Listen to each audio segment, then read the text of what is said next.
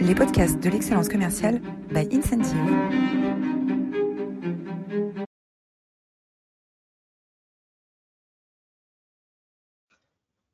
Um, good afternoon, everybody, and good morning, Professor Diamond. And uh, first of all, uh, thank you to our partner, Incentive, who caused this webinar. Uh, Simon Vandendrich and Roland Massenet, thanks again for your dedication to this event. I am Frédéric Bonton from NCR, and uh, we are very, very excited today to have you, Professor Diamond, on this webinar. So, Professor, you are one of the world's leading experts on negotiation. You have advised and trained executives and managers from 220 of the Fortune 500 companies. You have consulted to the United Nations and to the World Bank. But you also advises parents and professionals in all disciplines, for instance, on how to improve the relationships with one's children. In another life, you were a journalist and you won a Pulitzer Prize. You are also an entrepreneur and a businessman who headed companies from technology to agriculture and medical services. Finally, Professor, you have taught at Harvard, Oxford, and the Wharton Business School. Your course on negotiation at Wharton has been the most sought after course by students for 20 years. So needless to say that we are very excited to have you on this webinar as part of the partnership that we are developing with you to promote in France your negotiation model, which is called Getting More, a model you have developed over the past decades.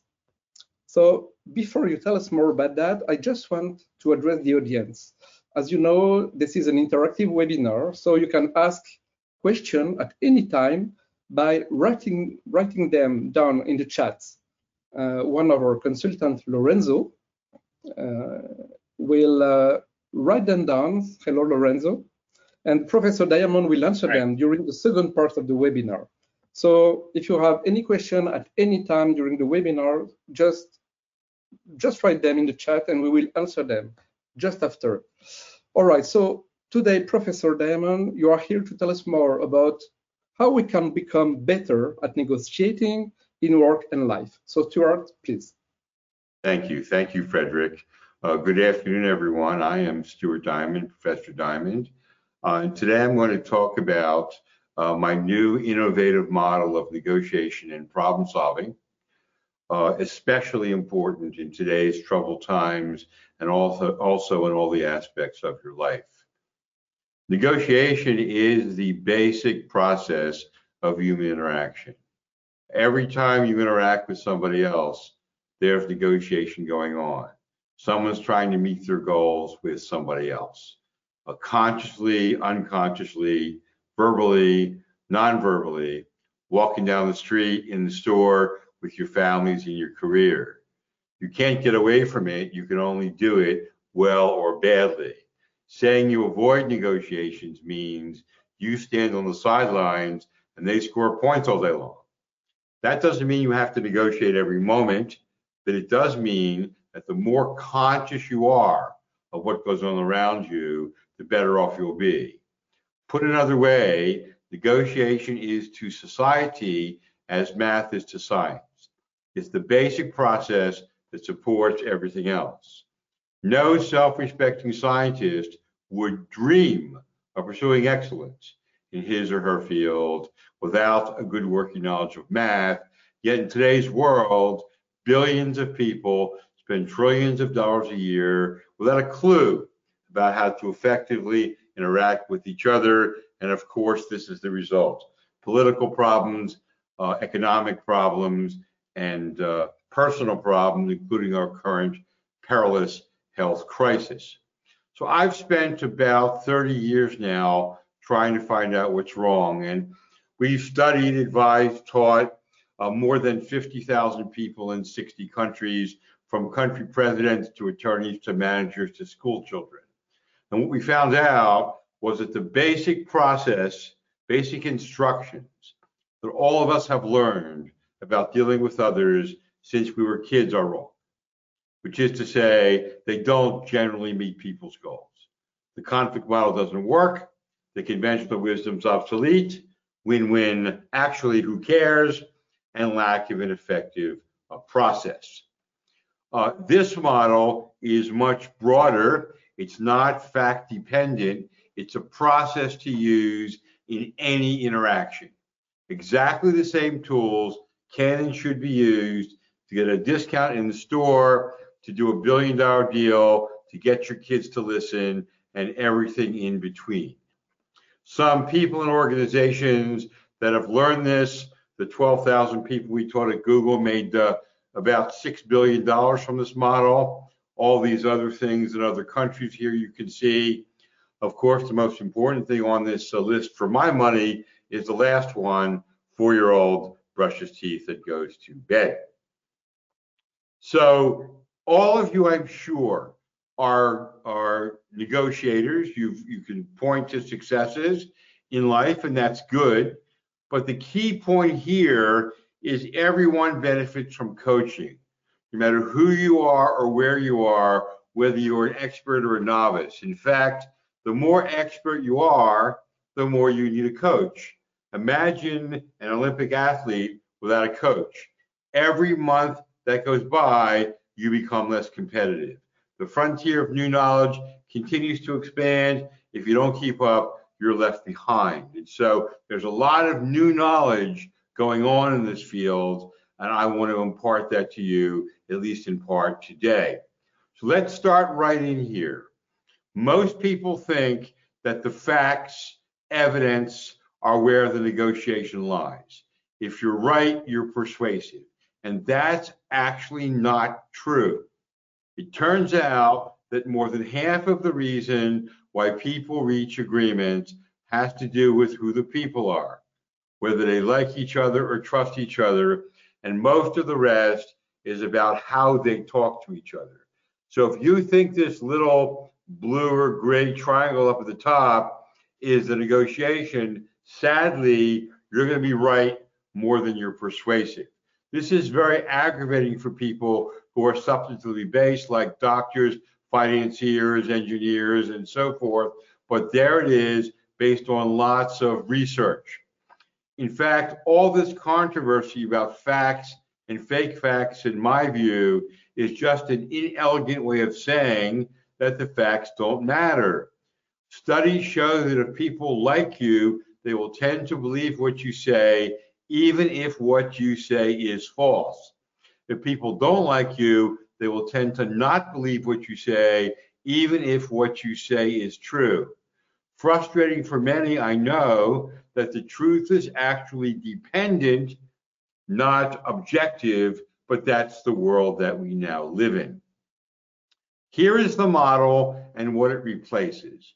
It replaces all this stuff we learned since we were growing up power, leverage, logic, rationality, walkouts, win win, threats, invoking competition, game theory, law and economics research that uh, come from the 1970s. And if you think that's okay, try doing your job with 40 year old tools. This model is based on psychology research that began in the 1990s and continues today on emotional intelligence, perceptions, and cultural diversity. And it generates four times as much value, twice as many deals, with each deal getting twice as much for two reasons. Number one, if you understand their perceptions, you've got a better starting point for persuasion. And two, if you value those perceptions, their perceptions, they're more likely to go along with you. So that the right answer to the question, I hate you, I hate your company, I hate your race, I hate your religion, is tell me more. This is an information collection system on the human psyche, more information equals more value. So that it is persistently collaborative. It's also persistently fair. You know, is this fair? Should this be fair to both of us? Knowing their perceptions also enables you to more precisely separate friends from foes. It is no longer the case and hasn't been for a long time that perceptions equals affiliations two Muslims in Saudi Arabia may have less in common with each other than a white Christian in Paris. I know I've met them. And so this notion that all people from France, Americans, Saudis, Muslims, Catholics, Jews are the same is just not true based on a lot of research in this area. People are very, very diverse, and the stereotypes are not the most important factor. So let's talk a little more closely about this important notion of perceptions. So here's a red dot that I put up, and I say to people, okay, write down the first thing that comes to mind. And I get all these things from red dot to streptococcus to orange circle. What does this mean? It means even with the simplest images, there's a lot of scatter in what people see. They don't all see the same thing, even if you think they do. Second, people don't see the whole picture. They see a small part of the picture. Right answer here is on the bottom right is white space, certainly more white space than red dot, and less than 5% of people see white space.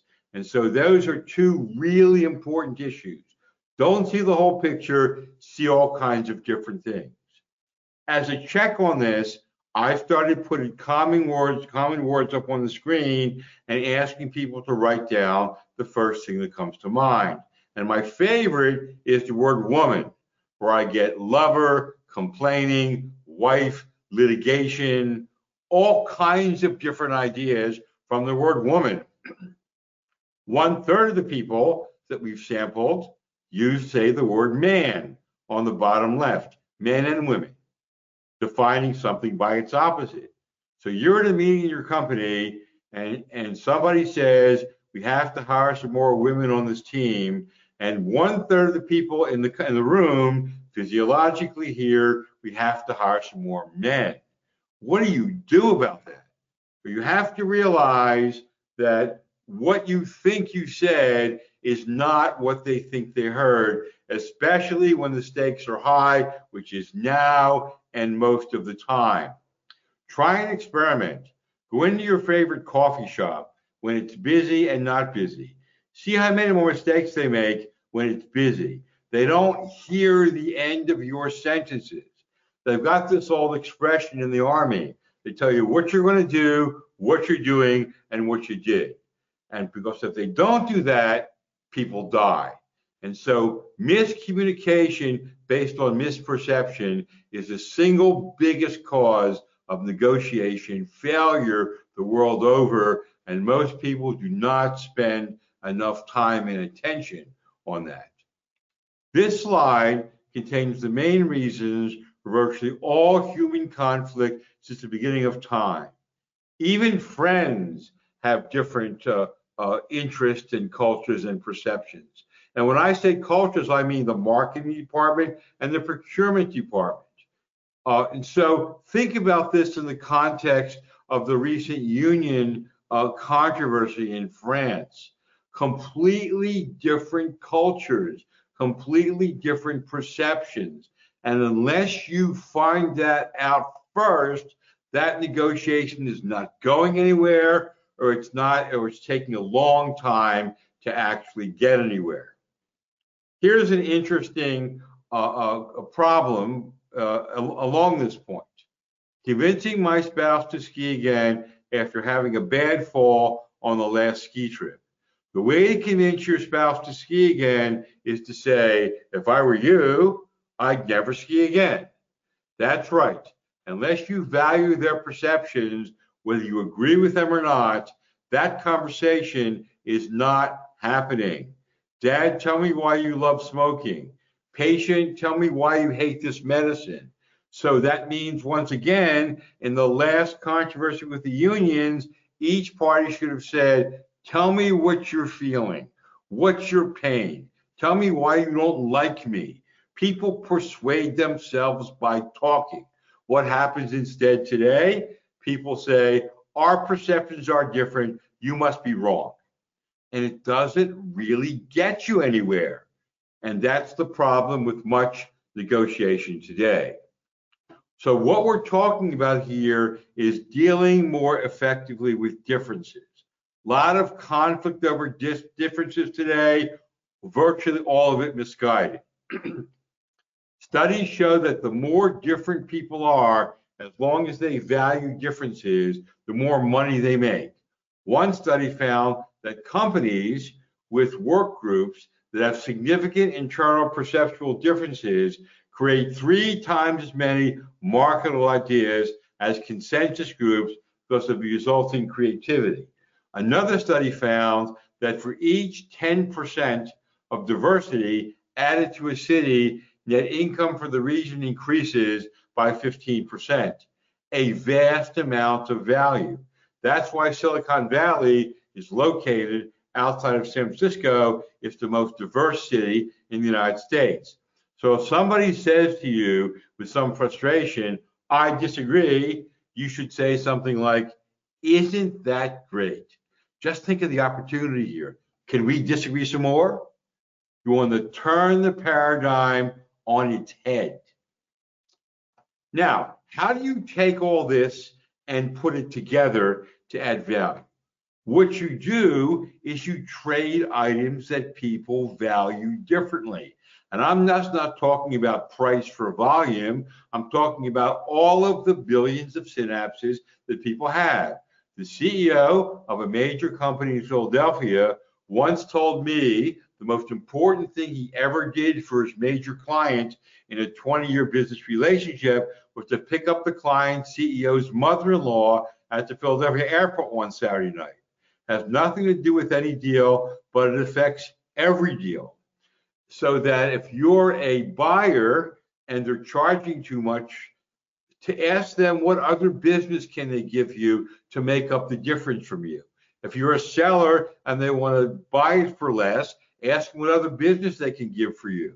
Uh, you know, what if you find out that you went to the same school? What if you find out that their kid has a, a computer problem you can help them?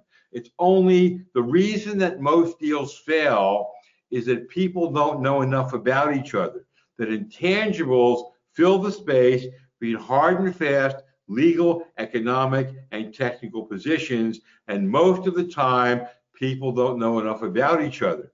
People don't get up in the morning and say, I'm an engineer, I'm a union member. They say, hmm, what's for breakfast? Should I get a shower? What am I wearing today? So you've got to find people where they are. They have a whole life. And, and once you make those connections, rather than first talk about the terms of the deal, you will find that negotiation is easier to do, faster, and much more value. This works as well in personal life as in professional life. I'm amazed when people argue over where they're going to go vacation this year. Unless you're going to die this year, there is next year. There is where you go, what you eat, what you do, who picks up the kids when you come back. So kids are actually easy to negotiate if you know the trade. Somebody in one of my courses contacted me afterwards and he said, I went home that evening and my three year old daughter was sitting as usual on the rug in the bedroom, arms folded, legs crossed, fully clothed, saying, I'm not getting a bath. So he said, I said to her, I'll tell you what, if you get in the bath, I'll take your favorite songs and put them on my iPhone and serenade you when you're in the bath. He said within one minute, she was in the bath. He said, I tried something similar on her and her brother to brush her teeth and go to bed. Within minutes, he said, my entire relationship with my children had changed. There's a lot in our model on how to deal with families. In my family, we we all decided on what tasks we're going to do. We we draw our kid out, we trade things with him, and it works out uh, just fine.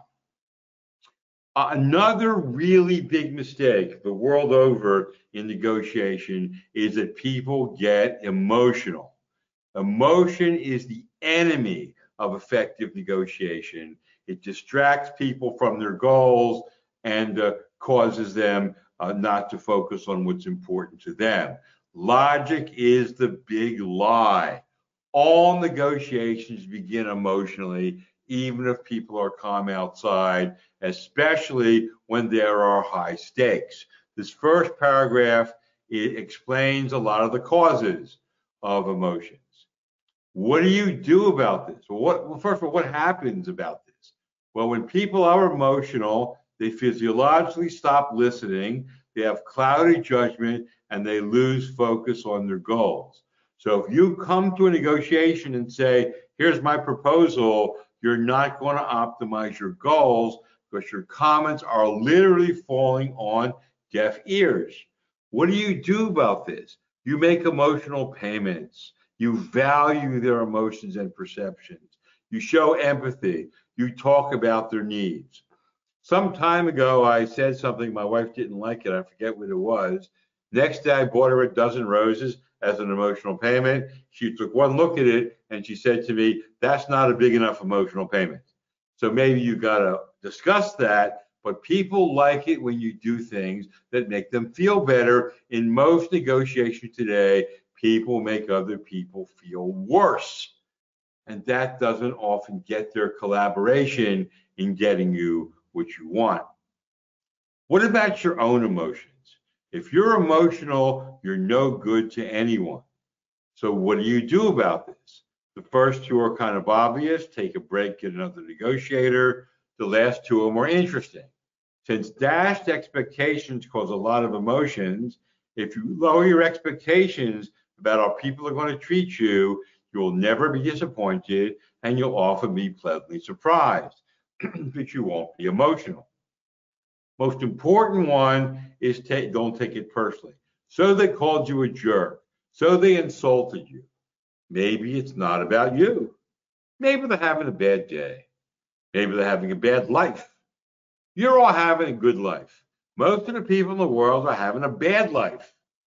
Give them a break commiserate with them. It's not about you, but pay you back a hundredfold. How do you communicate with people? Here are the things that you don't do to, do, to meet your goals. Walking out on people.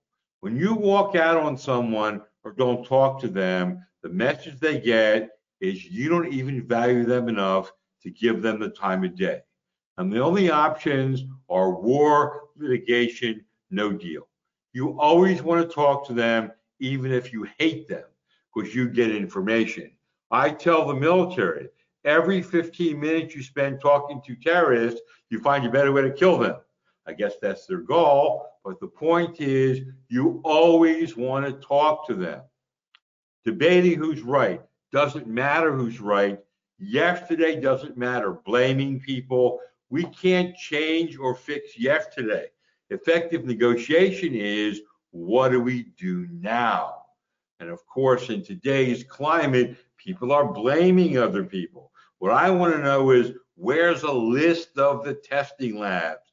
Who makes reagents? Where the masks? How do we do a task force? What, what do we do now in our company problem as opposed to blaming people for what's happened? Better communication. Say what's going on. We don't have any trust. Create a vision of where we can go and then turn potential conflict into collaboration. All of this is to try to meet our goals. People say goals, goals, goals, but that's not the real question. One of the major unasked questions in the history of the human race is Are our actions meeting our goals? And usually they're not. So each step of the way, what are our goals? Are our actions meeting them? Are we emotional? Are we distracted? Are we blaming them? Are we focused on yesterday? Are we not finding out and valuing our differences? Are we not trading items that we value unequally? So here are three then of the key questions. Number one, what do I want at the end of the process I don't have now? Number two, who are these other people? And number three, what tool should I use? And so the statement or the question, how do I negotiate with the Japanese, is a stupid question. There's 185 million Japanese. Who is sitting across from you? The same people are different. on different days. Uh, most people don't negotiate this way. They use power and leverage. And here's what happens revenge, retaliation, whether terrorism, malicious obedience at work, or the kid is kicking and screaming on the floor. Second, when people mistrust each other, they don't give each other the best ideas. And innovation, the lifeblood of, of economic growth, declines and people waste time. So I want to show you something uh, that may surprise you. Uh, so uh, first of all, here are the metrics of the model. Uh, the Look at the difference between the two columns here. The people on the right, which only make 250,000 compared to a million for each uh, unit time negotiating, irritate, insult, threaten, blame other people three to four times more. But the more collaborative people may get two and a half times more better ideas. There was so much interpersonal conflict in France that compared to Sweden, that unemployment is 8% higher than it needs to be, and gross national product is 5% lower. That equals the entire total of the wine and tourism industries thrown out every year. In fact, despite romance novels, if you look at the purple line at the bottom, France is a more conflictive country than Pakistan and almost as conflictive as Rwanda. And so here we are. This is the World Value Study, OECD, uh, and World Bank numbers. Uh, and so you can see uh, what what happens here. What's important here? The U.S. is in the mid 30s. Sweden and Netherlands much higher. This is a very important thing to pay attention to. Old expression, I've met the enemy and it is us. So here are the 12 invisible strategies uh, that become visible once you see it work for you uh, for the first time. Uh, we've, we've covered some of these uh, a little bit. There's much more in depth to learn, but these are the things that will make you better negotiators in all of the things that you do. And this is a not a manipulative strategy, it's a transparent strategy. The more people who know it, the better off everybody will be due to adding more value. Whatever you do here, this process should be incremental. In a risky world, big steps, they make people nervous. So try to break your negotiation into smaller steps. I've got a little kid story to mention to you that you might appreciate. Watch kids instinctively negotiate. Could I have a cookie? Well, could I have half a cookie? Well, could I have a quarter of a cookie? Well, could I have a little crumb of a cookie? The reason kids say that is kids instinctively know that the difference between, the distance between, I should say, a crumb of a cookie and a whole cookie is less than the distance between no cookie and a crumb of a cookie. So do things smaller. You'll find out being more modest about your ask will get you more in the long term. Whatever you do here, none of you is ever going to be me or each other. Uh, and so don't try to mimic what I say. The idea is for you to be yourselves better not somebody else.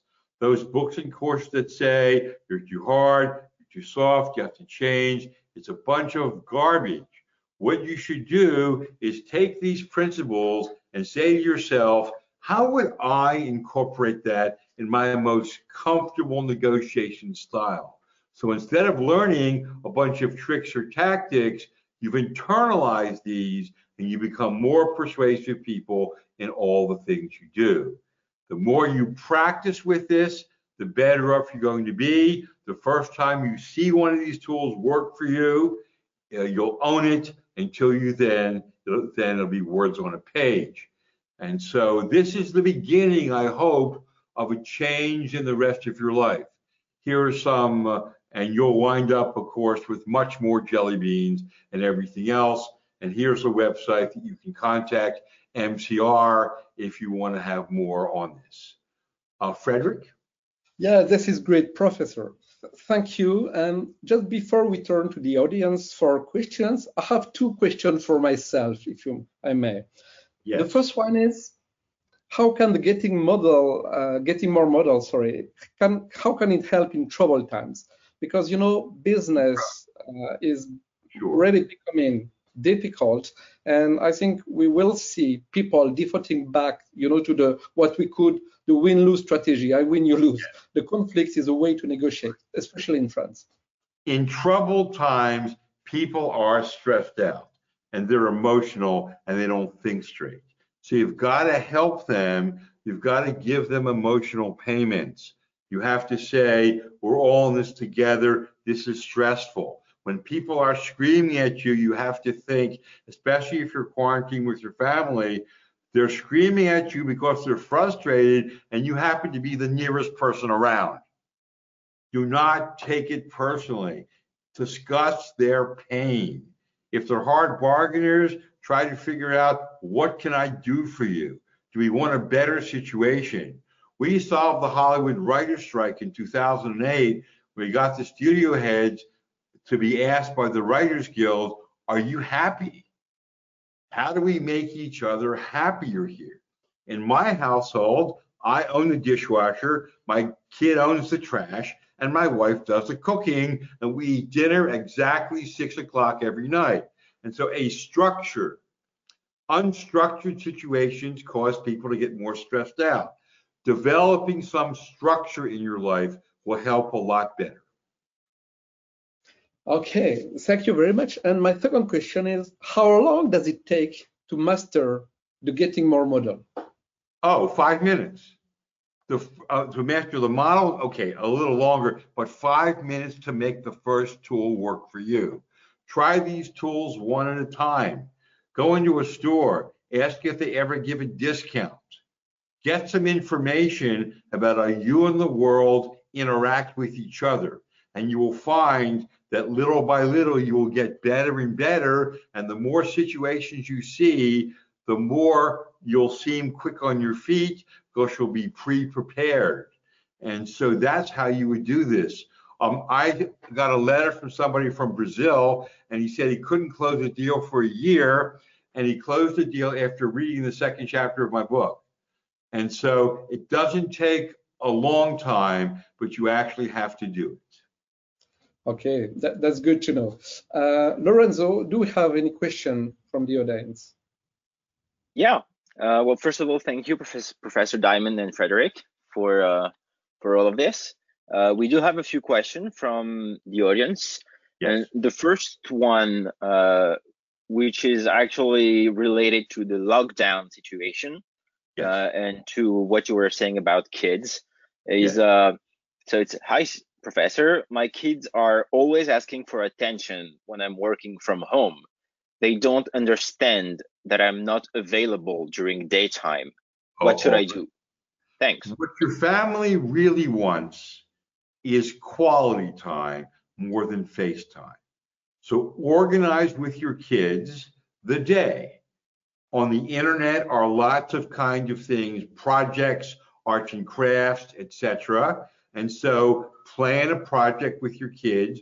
They'll do it by themselves during the day. You'll take a break for lunch, you'll talk to them. And then later in the evening, you'll go over the project together and spend some time with them. So you've you've given some things to, to your kids that will occupy them and they'll like. You have that discussion with your kids. Kids aren't stupid; they just don't have enough communication skills as adults. And then you'll spend time with them in the evening. Uh, there's lots of things to do. My kid is 18 years old, and they had a virtual prom. Prom is a dance at the end of their senior year, and they're all dressed up in tuxedos and formal wear. They put on dance music, and each of them, in front of their computer, uh, they danced together and had contests.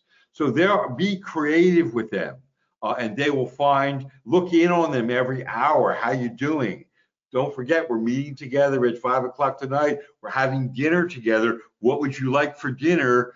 Those are the ways to draw kids out and give them something to do on their own, looking forward to that time they'll spend with you. Okay, thanks. Uh, we have a bunch of other questions. Uh, before I, I, I ask them from the audience, before I ask them, I just want to, to remind you guys that if you want to ask a question, you just have to write it down uh, uh, on the on the form. We will receive them. Uh, I will read them and then read them back to Professor Diamond. Okay. Uh, so the second question uh, is, uh, so how do you know when it's time to stop asking questions to build up a relationship with the other party? For, in, for example, in France, I'm paraphrasing. For example, in France, it could be not polite to ask someone about his or her family or his or her personal life. Sure. Well, you decide what's how you should do this. You know, maybe you won't say how many kids you have, but there's some other things you can say. When I uh, go to the rural areas of New Jersey to talk to people. If I don't know what to say, I'll say, Are there any bears in the garbage this week? In other words, the more you make this a connection of something familiar to the other party and you decide how personal it is or not, then you'll make the connection. Um, how's your, how is everybody doing in this age of COVID-19? Uh, I understand there's some uh, vaccines uh, being produced. What do you think about that? You know, you, you find something that's common to the parties uh, and, and you talk about it. Doesn't have to be your kids if that's not comfortable. Or if you don't know if you should ask something, ask for permission. I'd like to get to know you a little better. Is that all right with you? For example, I have a, a teenager that used to talk to me until they were 13, and now they don't talk to me anymore. So, you know, just bring some stuff up to try to make the connection. And the more you do this, the better you'll get at it. Uh, I once, when I was at the New York Times, was asked to interview the new chairman, new CEO of Mobil, Mobil Oil. And I didn't know the guy from anybody. So I got the oldest stories I could find in the library. And in New York City, in the taxi on the way over, I read them and I found that this guy was a tennis star in high school. So after I met him for the first time and we exchanged pleasantries, I said, I understand you were a tennis star in high school. Uh, do you still play? And then I became his new best friend. I don't have to ask him who he dates or what his favorite food is. I'll find something to make a personal connection with him. Okay, well, uh, about personal connection, there's another question, which is uh, how do you make connection uh, in corporations because uh, corporations tend to be a lot more uh, dehumanized. You maybe you don't have contact with the same people all the time. So, like, is it relevant? How do you make it work with a corporation? I found the new Airbnb the other day. Are you interested? I understand that there's a really good uh, uh, opera performance at this place this weekend. Did you hear about it? Um, uh, there, there's, a, you know, what do you think about this uh, this uh, soccer game going on uh, today? Um, gee, I wish we could get sports back pretty soon. Uh, what do you think? It's not hard to do it. People are human beings. They have a whole life there. I mean, certainly they're friends with somebody. Every single relationship in your life, except for your family, began as a transaction. And the more you look for possibilities to turn transactions into relationships, the wider your net, the more cross selling, and the better your business is. The, the biggest skill you have in your life, other than your technical skill and your people skill, is your Rolodex, the people you know. And the more you make human connections to expand that network, the better off you're going to be. And it's not so hard. You just have to take a little time and ask a question or make a comment. And and you know, you say this is just common sense, to which I'll refer you to the American satirist Mark Twain, who said common sense is not all that common. You actually have to do it. Okay. So I think we have time to make for maybe two or three more questions. Sure. Uh, so there is one, uh, so someone from the golf industry who is saying uh, the situation right now in France is really bad and it's really difficult to create trust with our clients. Uh, how can you get money? Golf industry, G O L F, golf. Yeah, golf, G O L F. Yeah. Okay. Uh, uh, so how can you get money from companies who are currently cutting off their own budget? How can you negotiate in such circumstances? All right. Well, at, at a certain point, society is not going to uh, be closed. It's going to open up. So, what are golf companies doing to offer special uh, uh, uh things to people who sign up now, even with a deposit? What are some of the things that your client might want? Uh, discount on clubs, uh, 10% paid now, uh, discount on green fees, a special preference on a get together of some sort. Um, interesting golf games you can play at home, video games with maybe your kids or your or your spouse. You know, uh, subscriptions to things they might not have thought of. Great books on golf.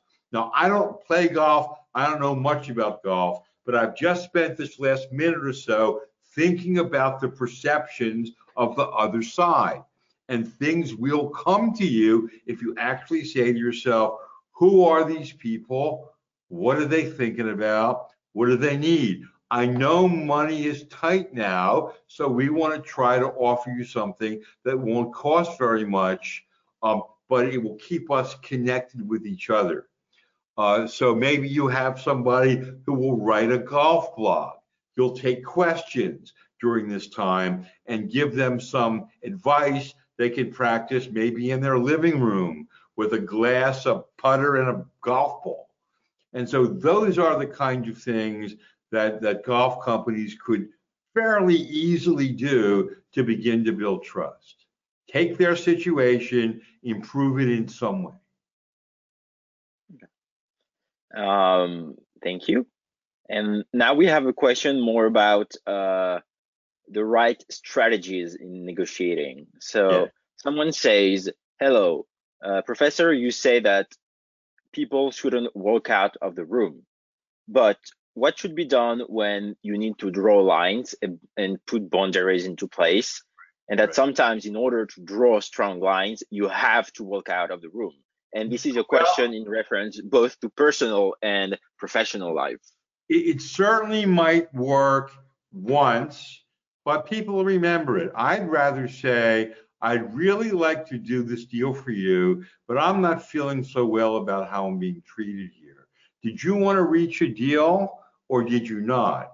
Because if you want to reach a deal and get the approval of both of us, how is this working? Or you might say, you know, I'm feeling really uh, emotional now and bad about I'd like to take a break. I don't want to insult you uh, by just getting up and leaving, but I think I'll need to take a break. In other words, people will long remember how you treat them. People will understand if you've got emotions or it's about you.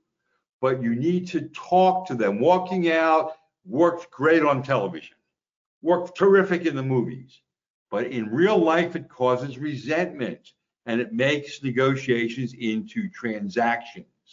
So I tend not to walk out on people um, unless you've prearranged. You know, every time I feel bad, I'll get up and I'll go get a coffee. By the way, did you want a coffee? If your goal is to get a collaboration that gets more value and money, treat them as you'd like to be treated. You can still say, I don't like this, but treat them like a, a person. Uh, so we have time way, for one. oh. That's why France is losing so much money in that curve uh, in uh, employment and uh, and, and uh, GDP. You can do it; it'll work sometime, but long term, there's not a percentage in it. All right. Uh, and for the last question, I guess uh, that's fitting. Uh, it's a more personal question, I guess. It's Yes. You know, what's the most difficult negotiation you've been involved in, and you know, what should I do when the other side plays hardball, is, is using bad faith and trying to cheat me? Sure. I think they're Let separate me, uh, questions. Second yeah. question first. Second question first. Um, I'm feeling that I'd like to reach a deal here. I'm feeling bad about how this negotiation is going. Hard for me to, to give you the best I have when I feel like I'm being beaten up. I, I have to report to people too, and I'm wondering why you think it's important to treat me this way. If you treat me a little better, we'll, we'll probably give you more because we'll trust you more. So why is it you're doing it this way? Wouldn't you like to give us some more? Wouldn't you like to, I'm sorry, wouldn't you like us to give you some more? Th- That, that's what I, I would tend to do. Now, at a certain point, you've got to walk away. What I'm suggesting is there's much more to do before walking away. Understanding perceptions, trading something, using a better process. In terms of the most difficult negotiation that I ever had, it's too long a story, but I was once taken hostage by the by the the king president of Congo uh, and held at gunpoint, and we talked our way out of it by being incremental and finding a third party that would actually listen to him. That was in 2000. It was in a a broken a diamonds for tank deal with Ukraine. If any of you want to take my course, I'll tell you, but it's a it's a long story, but it's uh, turned out okay. Okay, well, glad to hear it. Okay, that's all the time we had for questions. So thank you Okay. so much. And Frederick, if you want to conclude. Oh yes. Uh, as a conclusion, so really thank you, Stuart, for the for for this. It was very interesting. And uh, if you want to know more about the Getting More model in France, so if you want to be trained uh, to have a better life, uh, please feel free to reach out uh, at this email address, uh, gettingmore at mcr-consultant.com. And Thank Frederick, we very should, al- Frederick, we should also say that while this is in English, we are intending to put this material and our courses in French. So if Yes. you know people who speak only French, uh, that's coming if we see enough interest. Absolutely. Thanks for the precision. So take care, everybody, and uh, thank you very much. Uh, see you to our next webinar with incentive on the 5th of May. All right. Thank you, everyone. Thank you, everyone.